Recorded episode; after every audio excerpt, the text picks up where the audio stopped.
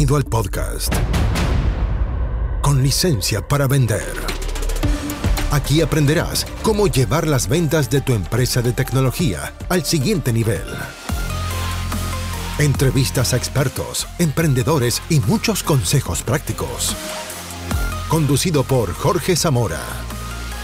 Bienvenidos. Auspicia. MCI Consultores. Ok, ¿me escuchas bien ahí? Bienvenido, hola, bienvenido a un nuevo episodio del podcast con licencia para vender. Soy Jorge Zamora entrevistando una vez más a emprendedores con historias notables, emprendedores del mundo de la tecnología. Recuerda que estos episodios los puedes escuchar en Spotify, iTunes, Amazon Music. Si quieres escucharnos en Amazon también es posible con tu teléfono, en la misma aplicación que usas con Audible y bueno, en varias plataformas más. Y hoy día estoy entrevistando a don Pablo Silva, founder de Open Hola Pablo, bienvenido. Hola Jorge, ¿cómo estás? Muchas gracias por la invitación. Excelente tenerte por acá. Vamos a hablar de temas interesantes que, mm, que, están cambiando el mundo de los recursos humanos. Pero comencemos por ti. Cuéntanos eh, quién es realmente, quién es, el, quién es verdaderamente Pablo Silva. ¿Qué, qué es lo que ¿Qué es lo que nadie sabe de ti? Cuéntanos algo que la gente no sepa y algo que la gente sí sepa. Algo que la gente sí sabe. Sabe que soy el gerente de, de Open Agora. Empresa que fundamos junto a Bernardo, mi, mi socio el año 2005, eso es algo que la gente podría saber. Eh, soy de profesión ingeniero, ingeniero civil, obra civil, eh, bien, bien lejano de este mundo en realidad. Muy lejos los recursos humanos. Muy lejos, muy lejos los recursos humanos. Eh, después hice un, hace ya, ¿cómo pasa el tiempo? Hace ya 20 años, hice un magíster en Inglaterra en tecnología de información y, y cambio estacional. Y este año eh, terminé un magíster en, artes liberales en la Universidad de la, Adolfo Áñez, donde ahí estudiaba más bien filosofía, historia y, literatura. ese es como el lado, el otro lado de, Pablo Silva. Claro, claro. Eso es lo que nadie sabe, que, eres amante de las artes liberales, de la historia. ¿Te gusta la historia? La filosofía, básicamente, fíjate. Sí, y la, y la literatura, fíjate que te ayuda mucho a poder entender algunos problemas o problemáticas desde otra mirada, eh, que se puede completar mucho con la, con la filosofía. Es un gran punto, porque eh, normalmente pensamos que para que te vaya bien en los negocios, solo tienes que saber eh, de negocio, o hacer un MBA, o estudiar marketing, ventas, administración, contabilidad, economía, qué sé yo. Y con eso ya estás listo para la vida, pero he visto muchos lugares y conozco a varias personas que estudiaron literatura. Por ejemplo, conocí una vez un tipo que estudió literatura y después hizo un MBA. Lo hace mucho en Europa eso. ¿Qué piensas de eso? Mira, si lo, si lo aterrizamos directamente a, recursos humanos, que es donde OpenAI trabaja, la literatura y la filosofía lo que te, lo que te ayuda es a entendernos un poco mejor. Para decirlo, es como qué bichos somos nosotros. Claro. Eh, cómo, cómo, cómo actuamos. Y, por ejemplo, te ayuda a entender también una perspectiva un poquito más histórica de lo que estamos planteando. Por ejemplo, te voy a dar un, eh, el ser humano es un ser humano que es bueno y que la sociedad lo corrompe, ¿vale? Eh, ese es Rousseau. Rousseau, sí. Eh, Tengo el contacto social aquí. La otra vez lo leí, tal hace cual, tiempo. Y, y, mucho antes, ¿vale? Lo dijo Epicuro. Claro. ¿Vale? ¿Ya? Que es completamente eh, contrario a la filosofía atomista, que dice lo contrario. Dice que el hombre tiene malas inclinaciones y la virtud lo, corrige, pero la inclinación natural es al desorden, al hacer lo que quiera, al liberalismo. Y, y, es lo que, y lo que también va a decir Tucídides. Tucídides va a decir, cuando escribe la guerra del Peloponeso, va a decir algo así como: cuando el hombre se puede pasar de la raya, se va a pasar. sí, pero lo mismo. ¿Vale? adhiero, adhiero. Eh, pero ahí tengo una, idea, porque la, otra vez escuché a alguien decir, y me hace sentido también, porque lo que tú estás planteando básicamente, ya vamos a entrar en tecnología y todo ese tema, pero es que básicamente conocer la historia me permite entender y predecir más o menos el futuro, porque el ser humano es esencialmente el mismo ser humano. La otra vez, a mí también me gusta la filosofía, yo soy mucho más amateur en esto. Eh, conocí a Epicurio por el sentido, si no me equivoco, del disfrute de la vida y de los placeres. Completamente distinto a Zenón, fundador de los estoicos. Eh, pero yo soy muy amateur, yo solamente picoteo por aquí y por allá para tratar de entender un poco. De los que más me, de las historias divertidas que le cuento a mi hijo es de Pirrón, que dudaba de todo y se caía por los acantilados, entonces lo tenían que atajar porque dudaba de los acantilados.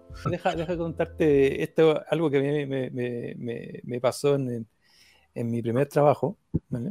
Eso, vamos, a, eh, vamos a eso. En que, en que yo trabajaba en una planta de, de producción, ¿vale? Habían eh, cuatro turnos, ¿vale? Tres turnos al día, se trabaja 24/7. Y el problema, y había un problema de desconfianza entre eh, los turnos, ¿vale?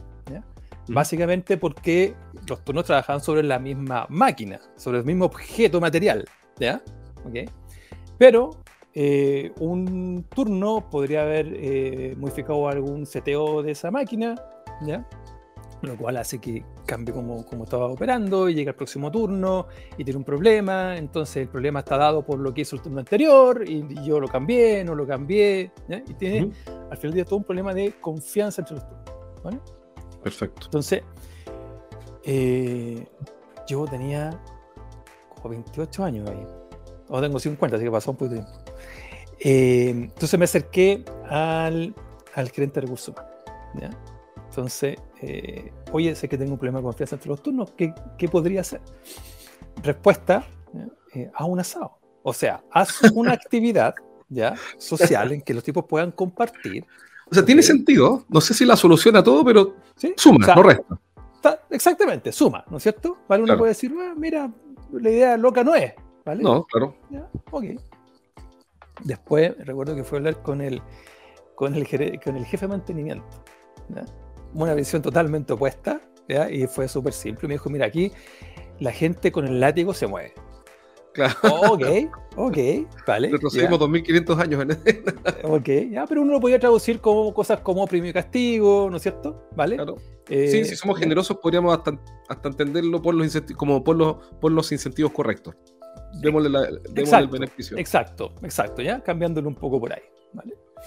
Y la verdad es que yo no quedé muy conforme con ninguna de las, de las dos respuestas, porque... Como, oye, como buen filósofo, como buen filósofo, dijiste, tiene que haber algo más, quiero entender más. Tiene que haber algo más, tiene que haber algo Entonces, lo que, lo que yo hice fue cambiar la máquina. ¿ya? Lo que hicimos fue simplificar los seteos que tenía esa, esa máquina. Por lo tanto, ahora el turno no podía modificarlos libremente, ¿ya? Luego, el que venía no podía decir, el problema que tengo es porque el anterior lo movió. ¿Ya? Perfecto. Entonces, e, eso es cómo cambiando una condición material, ¿ya? Claro. ¿Vale? O sea, la condición material del, cómo estamos trabajando, cómo empiezan a cambiar las relaciones que tenían esos distintos grupos. Me encanta, el encuentro genial porque además usaste una, yo lo veo de otra forma, pero, pero que, que tiene mucha coincidencia con lo que tú dices, que en vez de arreglar el problema lo eliminaste. Y eso es algo que a mí me parece fabuloso, me parece que es de una, una belleza extraordinaria. En vez de arreglar el problema lo elimino, ya no existe. Y, y, y en el, en, eh, cuando tú estás trabajando en sistemas de control total de la calidad, ¿vale? ¿Ya? Entonces, claro, lo que se habla ahí es cómo eliminar la causa básica, ¿ya? la causa raíz del problema. Después mi socio Bernardo, que es el, la mente pensante en el área de, de, TI de, de Entonces él me enseñó que sí, pero en seguridad eh, no todo es solucionable. Entonces te vas a tener que mitigarlo. ¿ya? Y a veces tienes que aceptarlo, que tienes un riesgo, ¿vale? Que tú lo puedes tratar de mitigar y lo que va a quedar va a quedar. Es que es como, por ejemplo, si tú sales, si tú sales de tu casa. Sí, ¿ya? entiendo perfecto. Tú puedes tomar todos los resguardos posibles, y lo que estás haciendo es mitigar, por ejemplo, eh, que vayas a chocar o mitigar que te vayan a robar, ¿no es cierto?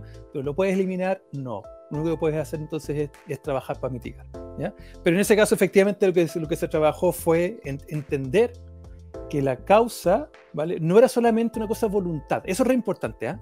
No era una cosa de voluntad y de juntar a la gente y decirle, oiga, pero tenga buena voluntad y confía en el otro. No, no, no. Había que hacer un trabajo un poquito más, más profundo este, eh, eh, pasada por... ¿Sabes lo que me gusta? Que, lo que me gusta es que es más aterrizado, porque esa, esa, forma de mirar las cosas es más aterrizado porque es muy fácil caer como en esa especie de, em, de visión romántica, por decirlo de alguna forma, con la cual, con buena voluntad, con asados y buena onda, podemos construir un mundo mejor, porque eso no, no va a ocurrir si no resuelven la, la raíz del problema. Entonces me, me, me, parece muy interesante ser tan pragmático en eso. Sí, y, lo que, y lo que hay que ahí ver es, cómo tú vas sumando estrategias. Entonces, Perfecto. oye, y hacemos el asado, pero por supuesto que hagamos el asado. ¿Cómo no vamos? a Hagamos el asado. Pero ahora hagamos el asado y démosle un sentido al asado. Claro. ¿Vale? ¿Ya? dentro de un proyecto en que tú estás haciendo una transformación. Y, y, tienes muy claro que la estrategia de solo hacer un asado no te va a resultar. Claro. Entonces tú tienes que empezar a sumar componentes. Y en esa búsqueda, en esa suma de componentes, aparece el desafío, entiendo yo, de mm, tu, tu, preocupación, tu interés por, eh, por gestionar los recursos humanos, por hacerse cargo de, aspectos relacionales y técnicos. ¿Cómo, se vincula esto con tu emprendimiento? La, vuelta no, fue tan directa, ¿ya? ¿Vale?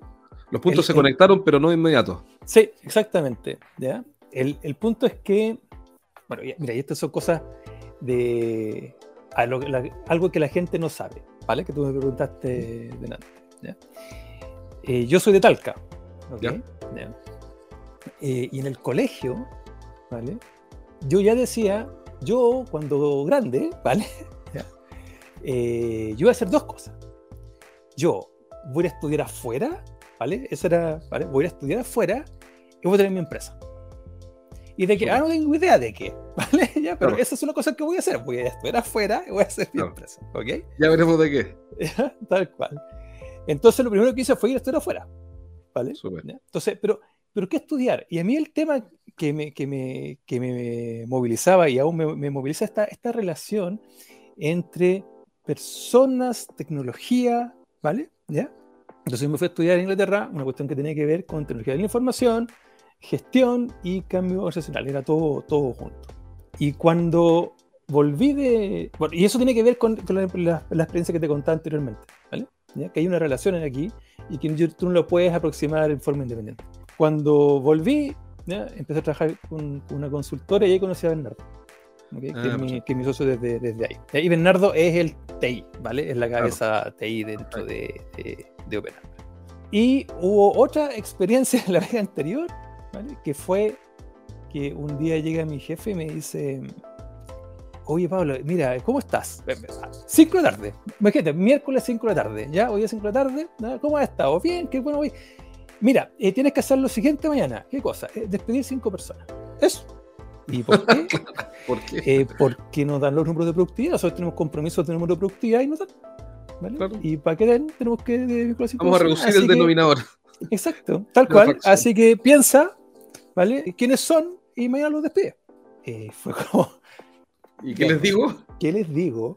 ¿Vale? Entonces, nosotros no teníamos un sistema de gestión del desempeño, ¿vale? ¿Ya?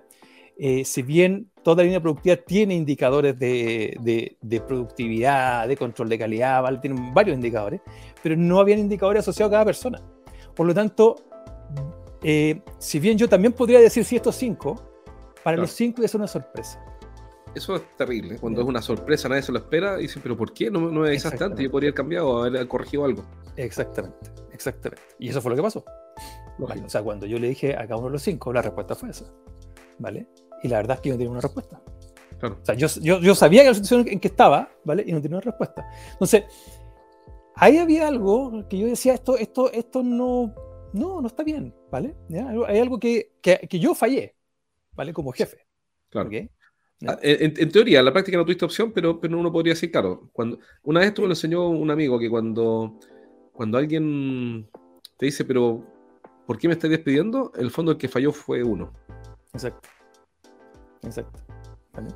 Eh, y entonces, yo, yo no, digamos, yo no tomé la decisión de tener que echar cierta cantidad de personas. Perfecto. Pero dado el contexto, ¿vale? En que tengo que hacerlo, eh, yo no había preparado ningún contexto para poder hacerlo, ¿vale? Y por lo tanto yo tenía una, una falla yo como jefe, ¿vale? De, de, no haber estado gestionando a mi equipo, cosa que cada uno supiese dónde estaba y cómo era el desempeño de cada uno de ellos. Eh, entonces, bueno, eh, saltando un Pero dame un, segundo, dame un segundo, o sea, en el fondo, ahí nace la inquietud de que si yo pudiera medir la contribución individual de cada uno, podría no despedir a cinco, tal vez despedir a 4, a 7 o a 3, pero con antecedentes que me permitan tomar una decisión justa más que de, estómago, algo así. Eh, sí, yo diría que en, ese momento el punto fue, esto no me puede volver a pasar. ¿vale? ¿Cómo voy a tomar una decisión así de, así de importante para la persona que le voy a tomar? ¿Vale? Sin datos, uno, sin datos concretos, uno. Sí, pues son, son, son, apreciaciones simplemente. y sin que la persona haya tenido una, oportunidad. Sin que la persona hubiese dicho, porque tú me dijiste, oye, pero yo podría cambiar. Claro, podría mejorar algo, más que cambiar una actitud, quizás es, más cuestionable, pero podría mejorar mi productividad si tú me lo has dado algún feedback, que de hecho es tu rol. Exactamente, exactamente, exactamente. Por lo tanto, claramente es un error del jefe, en ese caso es un error mío. ¿ya? No haber hecho aquello. ¿ya? Ahora vamos a ser más, más condescendiente con este pobre cabro que tiene 28 años y que le pasa eso, ¿ya? yo, yo, los 27 años era gerente de venta y era un desastre.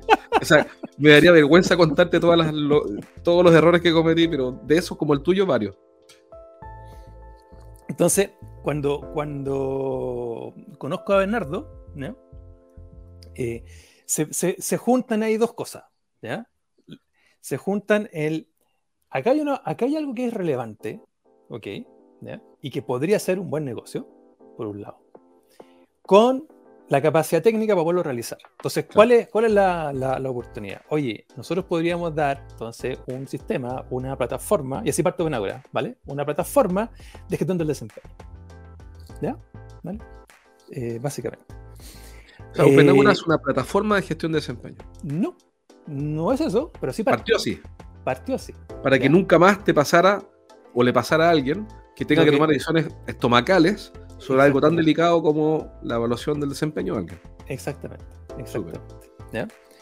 Eh, y partimos, mira, para hacer historia, siempre partimos básicamente trabajando en mi, en mi departamento, ¿vale? Entonces Bernardo tenía que llegar a, a las 9, no antes, ¿vale? Cosa que mi señora se fuera antes del trabajo, ¿vale? Y no sé si tú haces todos los días y tiene que ir a las 6. No sé si tiene invadida, porque es entendible, ¿no?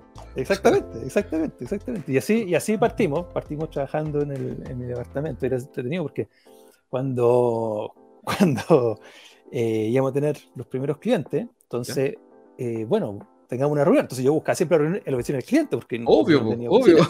¿Vale? Entonces cuando me decían, oye, juntémonos donde, donde estás tú, yo le decía, oye, pero mira, acá hay un muy buen café. Sí, me pasó, me pasó, me pasó ahora mismo. Y así, y así partimos, y así partimos. Y hoy día OpenAgora está enfocado en cómo digitalizamos los procesos de gestión de talento, ¿ya? pero tenéis que tener mucho cuidado con la palabra digitalizar, ¿vale? Ya, ¿por qué? ¿Por qué? Porque muchas veces entendemos que digitalizar es simplemente eh, tomar el proceso que tengo, que lo hago en Excel, lo hago con papel, o como Le metes automatización y listo. Y llevarlo a una cierta plataforma y se acabó. ¿ya? Eso es lo que yo entendería. Vale. Entonces, está bien, esa es una parte de lo que sería digitalizar un, un, un, proceso, ¿ok? Pero piensa, por ejemplo, el mismo proceso de, mm, mira, para seguir con desempeño, el proceso de, de gestión de talento y sucesión. ¿ya? Que un, proceso de, gestión de, talento, ¿vale? Talent management. claro, la sucesión como, como proceso.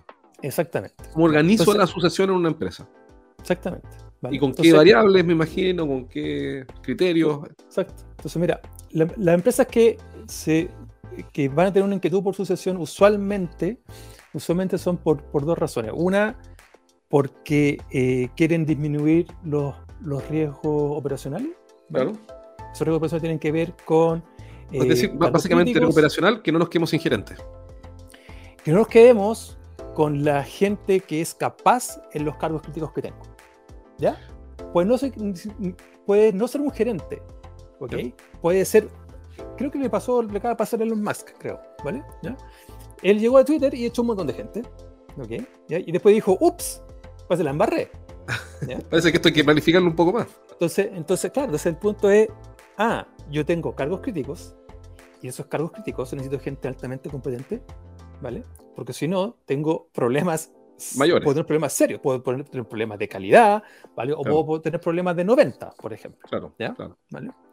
Entonces, entonces el, un approach es, o una razón de por qué se eh, les interesa hacer sucesión, es porque eh, quieren eh, bajar esos riesgos.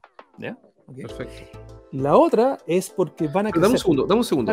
Antes de pasar, de pasar la segunda. Entonces quiere decir, por ejemplo, que si yo eh, trabajo en una empresa, soy gente general, no sé qué, y tengo una organización de un cierto tamaño, mediano o grande, y estoy feliz con mi primera línea de gerente, eso no quiere decir que uno no se vayan a ir, se pueden ir a otra empresa con toda razón, se pueden ir eh, a tomar un año sabático, alguna podrá quedar embarazada si quiere, irse nueve meses y un tiempo más con su hijo, qué sé yo.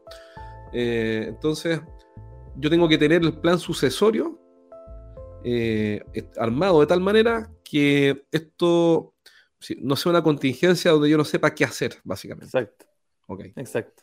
Exacto. Y, eso que tenga criterio científico, no me tinca que Julito, el Julio podría hacerlo, igual lo podría hacer bien como gerente logística, si total, total lleva tiempo en la bodega, cacha todo, va, conoce todo. Exacto, exacto, que, que, además el típico cuento de, ah, voy a tomar al mejor vendedor y lo voy a subir a jefe de eh, uh. venta y perdí un buen vendedor y tengo un, mal jefe, ¿no es cierto? ¿Vale? Así es. ¿Ya? Ahora, efectivamente, entonces, cuando tú haces un plan de sucesión, Lo, que, lo que tú vas a colocar son ciertos criterios. Básicamente. Entonces, tú tienes hoy día como la, la, mm, la forma tradicional, ¿vale? ¿Ya?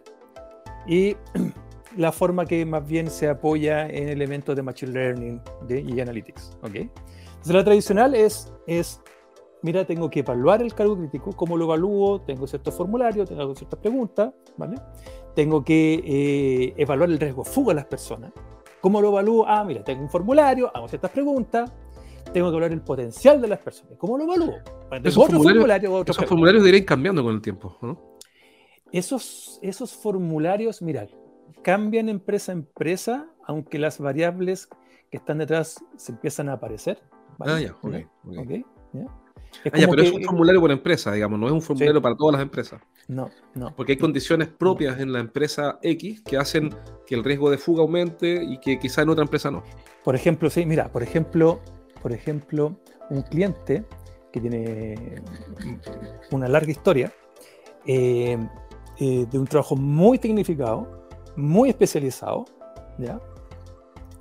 El riesgo de fuga de las personas una variable muy importante es la edad. ¿ya? ¿Y por qué? Porque se le van a jubilar. Se va a mm. jubilar la gente. ¿Vale? Entonces, esa, esa realidad es muy específica de esa empresa. Y quizás no existe en otra empresa que tiene mucho más movimiento, con gente joven. El riesgo fuga está dado por otras cosas. Por otras cosas, claro. ¿Vale? Entonces tú, tú tienes que eh, eh, adaptar tu, tu, modelo a la realidad particular. ¿Y eso lo hacen ustedes antes de usar software o lo hacen con software? El, el, el, diseño. El diseño del, del formulario, ¿ya? usualmente es una cosa que trabaja el cliente con alguna consultora, ¿ya? Y nosotros tenemos algunos partners de consultoras que lo hacen bastante, bastante bien eso. Hasta aquí llegamos por hoy. Nos encontramos en el próximo capítulo de Con licencia para vender un podcast para que aprendas a llevar las ventas de tu empresa de tecnología al siguiente nivel. Nos reencontramos la próxima, junto a Jorge Zamora. Hasta entonces. Traído a ustedes por MCI Consultores.